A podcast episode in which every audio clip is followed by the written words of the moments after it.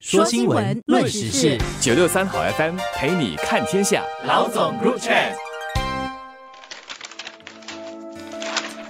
各位听众朋友们好，我是早报的永红，我是李慧玲。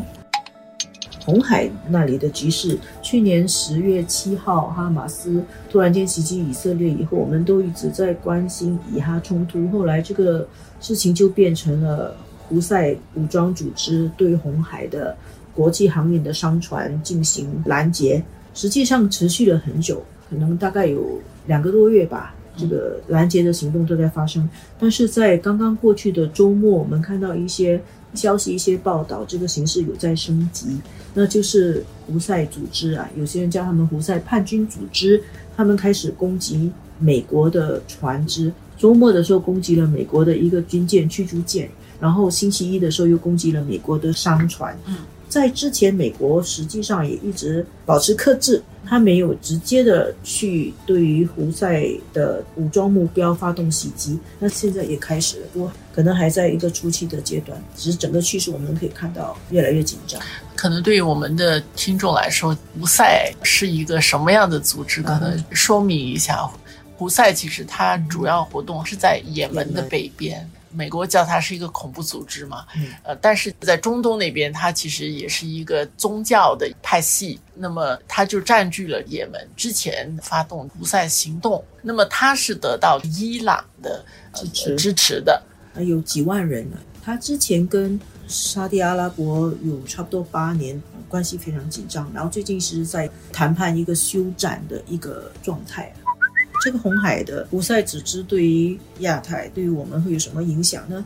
一个方面是国际航运方面的影响啦。嗯，国际航运它的影响主要是运到欧美的货物会，因为它现在打击商船。之前有一架在新加坡注册的马士基杭州船是受到攻击，后来他们寻求美国的帮助嘛？这个是一个方面。那个红海苏伊士运河是全球主要的航运航道之一啊，这是一个方面。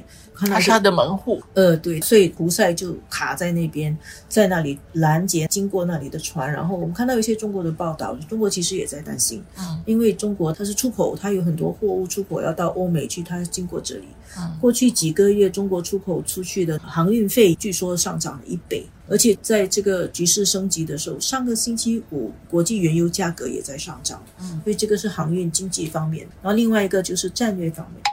这个会不会形成一场战争？会不会升级？如果它升级成为一场战争的话，现在已经有几场了。你算一下，乌克兰还没打完啊。以哈，当然美国不是直接的介入，但是现在这一场，因为上个礼拜已经有交锋了嘛，对，已经用导弹去打美国的。然后今天啊，胡塞组织好像今天也攻击了，所以上个星期是英美。联手嘛，嗯，胡塞他作为这样的一个组织，他所用的武器是中下等的武器，但是英美他得动用高级的高端的这个武器啊，所以他是能够打赢，但是的那个消耗是在那边，而且无论如何，他在那边再拖一场战争，那个伊朗还没有正式加入啊，现在你只是面对的是胡塞，所以。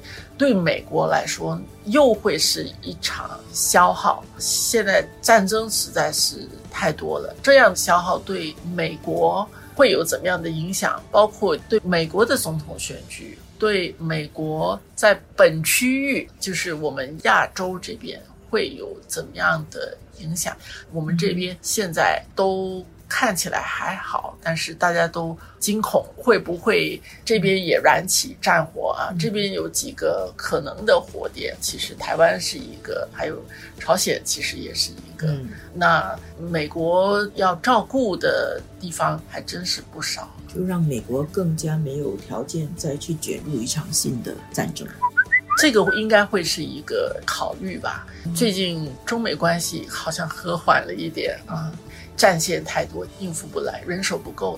我看到一些西方的报道是说，他们分析觉得胡塞组织 好像在引诱美国在那边卷入一场战争。如果美国去直接攻击胡塞的主要据点，那么呢就把美国拖住。而且还有一点就是，现在中东的大部分的民众对美国的印象是不好，对，就是反美情绪很大，因为大家都同情巴勒斯坦嘛。所以如果美国在那边再有一个战争的话，其实对美国更不利。